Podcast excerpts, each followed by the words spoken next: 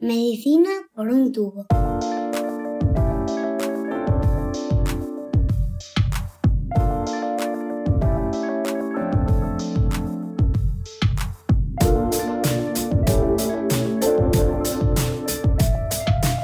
Bienvenidos a Medicina por un tubo, el podcast de Roche España en el que tratamos de ponernos al día sobre los últimos avances en la investigación médica.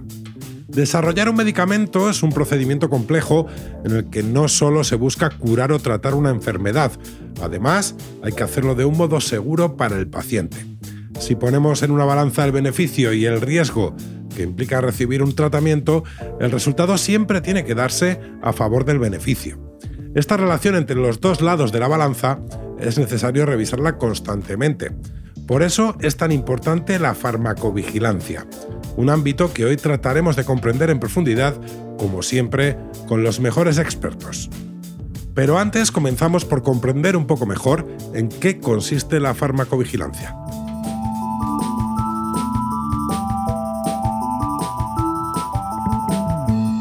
Antes de que un medicamento pueda ser utilizado de forma generalizada con los pacientes, la evidencia científica sobre su eficacia y seguridad ha sido probada a través de los ensayos clínicos.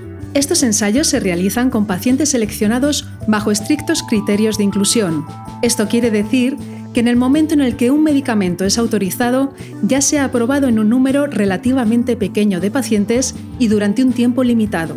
Algunos efectos secundarios o reacciones adversas pueden haber aparecido durante esos ensayos clínicos, mientras que hay otros que no se detectan hasta que muchos pacientes han utilizado el mismo fármaco durante un largo periodo de tiempo.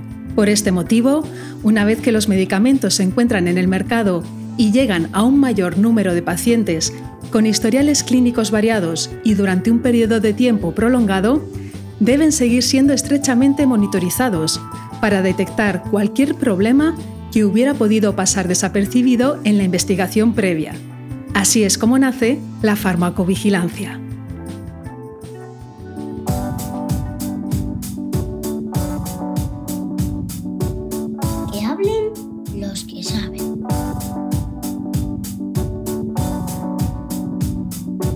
En las fases de investigación de un fármaco, el papel de la farmacovigilancia es clave pero también lo es después, cuando el medicamento llega a quienes lo necesitan.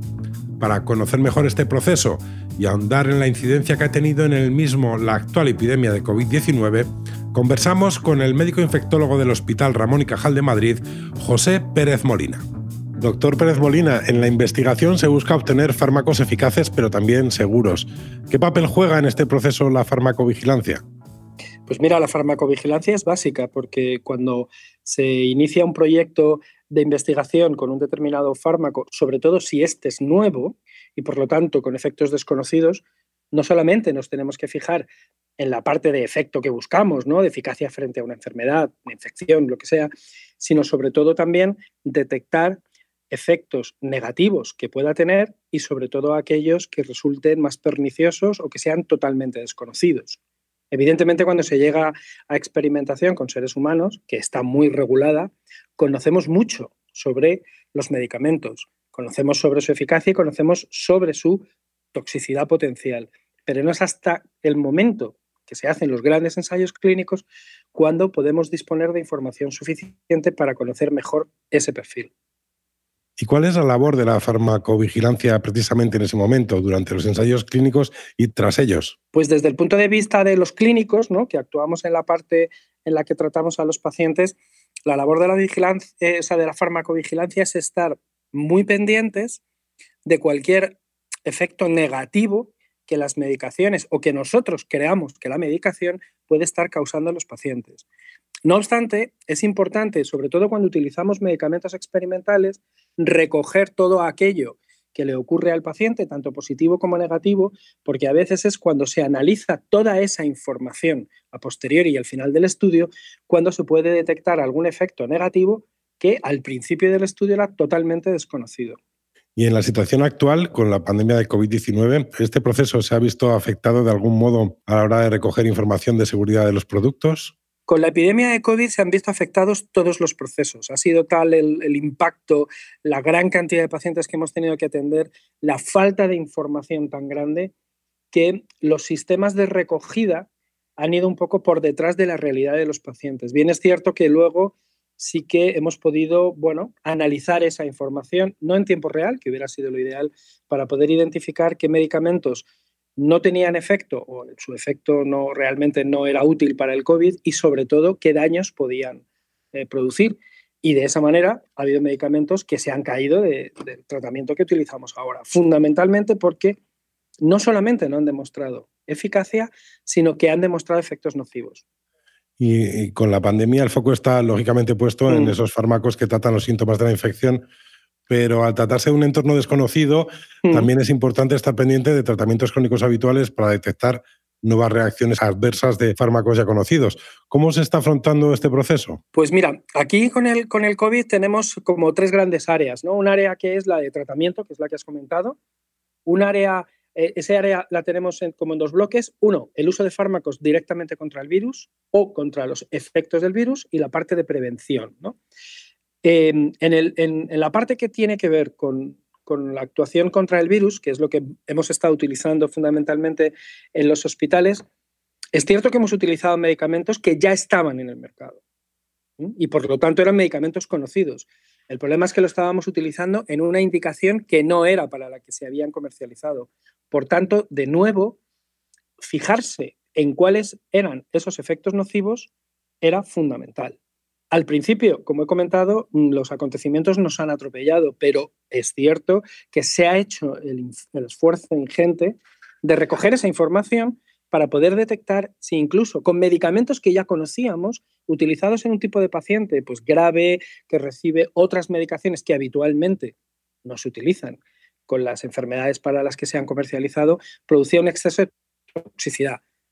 Hay algunos ejemplos de medicamentos que hemos utilizado que dados en sus formas eh, habituales, por ejemplo, para la prevención o el tratamiento de la malaria, son muy seguros, pero que sin embargo, dados en dosis más altas, prolongadas y en pacientes COVID que además toman otras medicaciones, pues han podido resultar mm, más tóxicos. Y eso lo hemos aprendido gracias a la información que se ha recogido en grandes bases de datos. Y sí me gustaría hacer una puntualización con otro aspecto que es la prevención. Si la farmacovigilancia es importante en un paciente con una enfermedad, al final, bueno, lo que estamos haciendo es un equilibrio de los beneficios que produce el fármaco frente a los perjuicios que nos pueda producir. En las vacunas es fundamental, porque no debemos de olvidar que cuando damos una vacuna estamos tratando a una persona sana. Por lo tanto, si la protección no es muy buena, sobre todo cuando estamos empezando a utilizarlas y no sabemos cómo van a funcionar, cualquier efecto negativo que le produzca, pues tiene una influencia y un impacto mucho mayor, porque al final lo está recibiendo una persona sana, no enferma, que busca un beneficio potencial que puede no recibir. Doctor Pérez Molina, muchas gracias por atendernos. Un placer. Siempre que me necesitéis ya sabéis dónde estoy.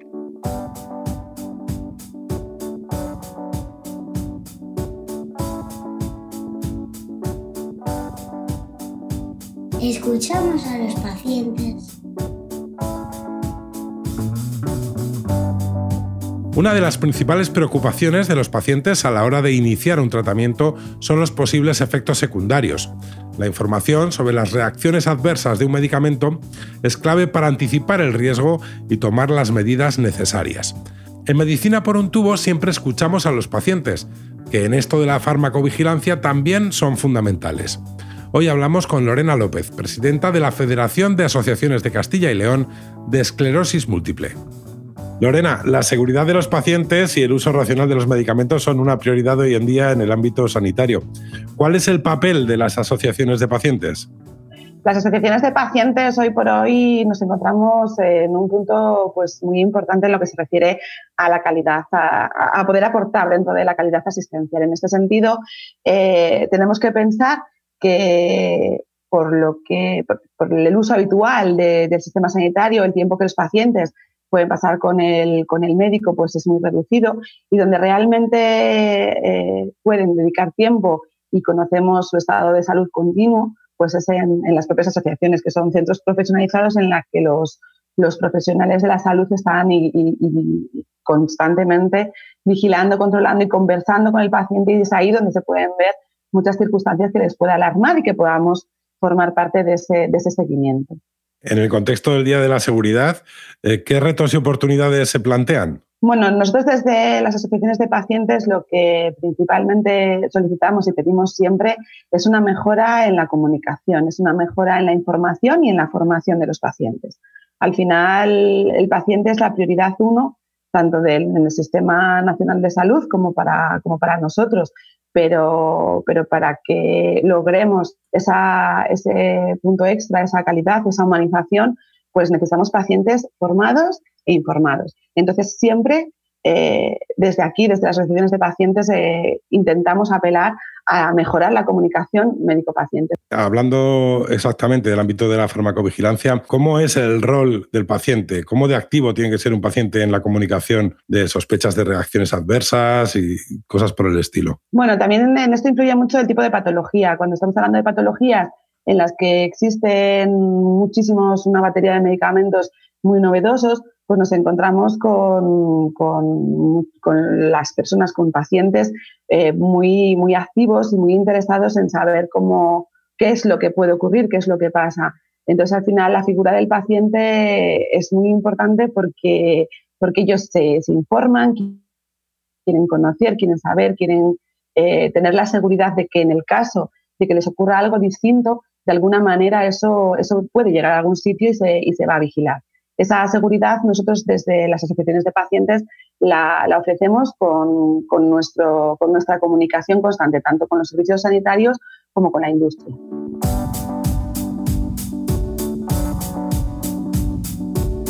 Que hablen los que saben.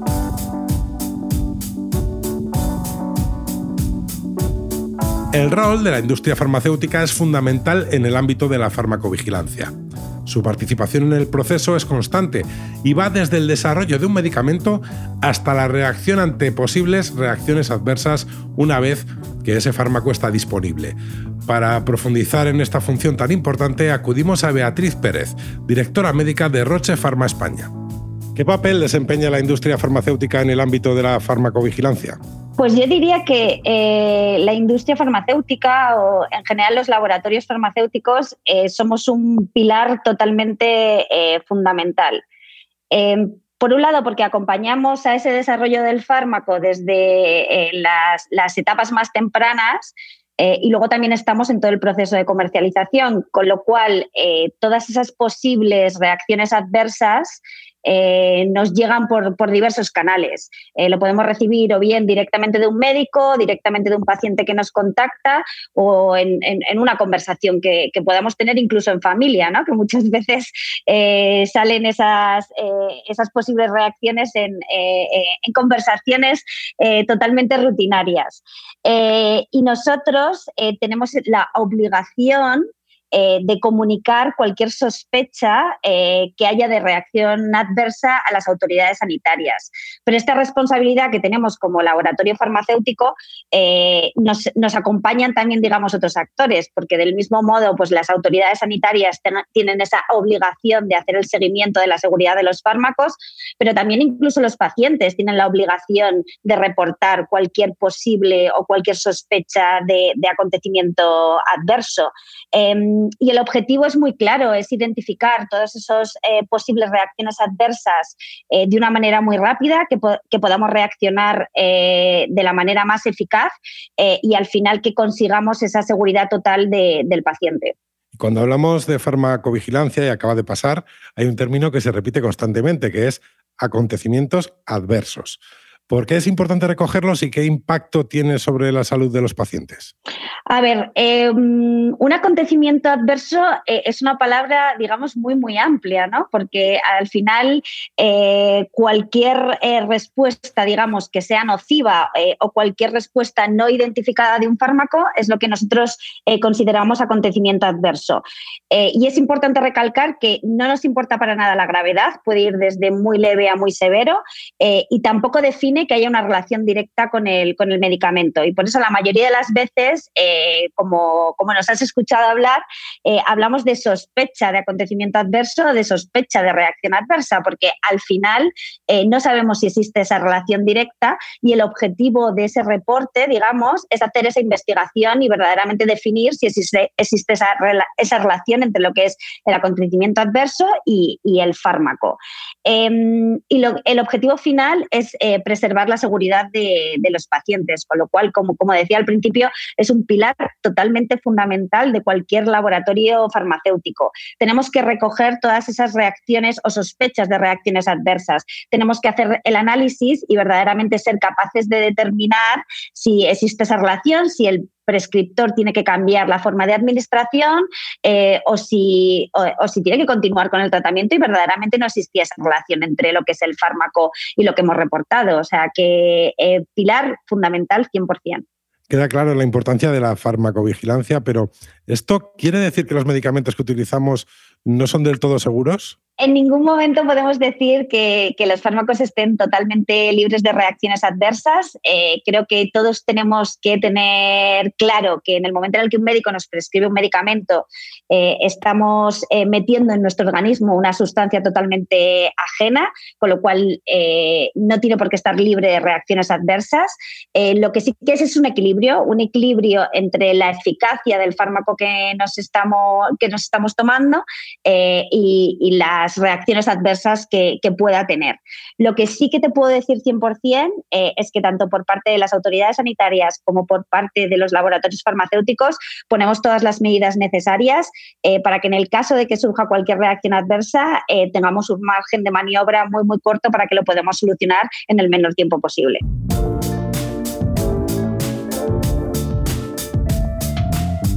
Y hasta aquí esta edición de Medicina por un tubo dedicada a la farmacovigilancia. Como siempre, hemos intentado ofrecer información útil. La divulgación alrededor de este tema es fundamental, ya que todos podemos ser parte del proceso de detección de reacciones adversas cuando tomamos un medicamento. En todo caso, la farmacovigilancia debe ser proactiva, ser capaz de anticipar cualquier tipo de problema para proteger al paciente.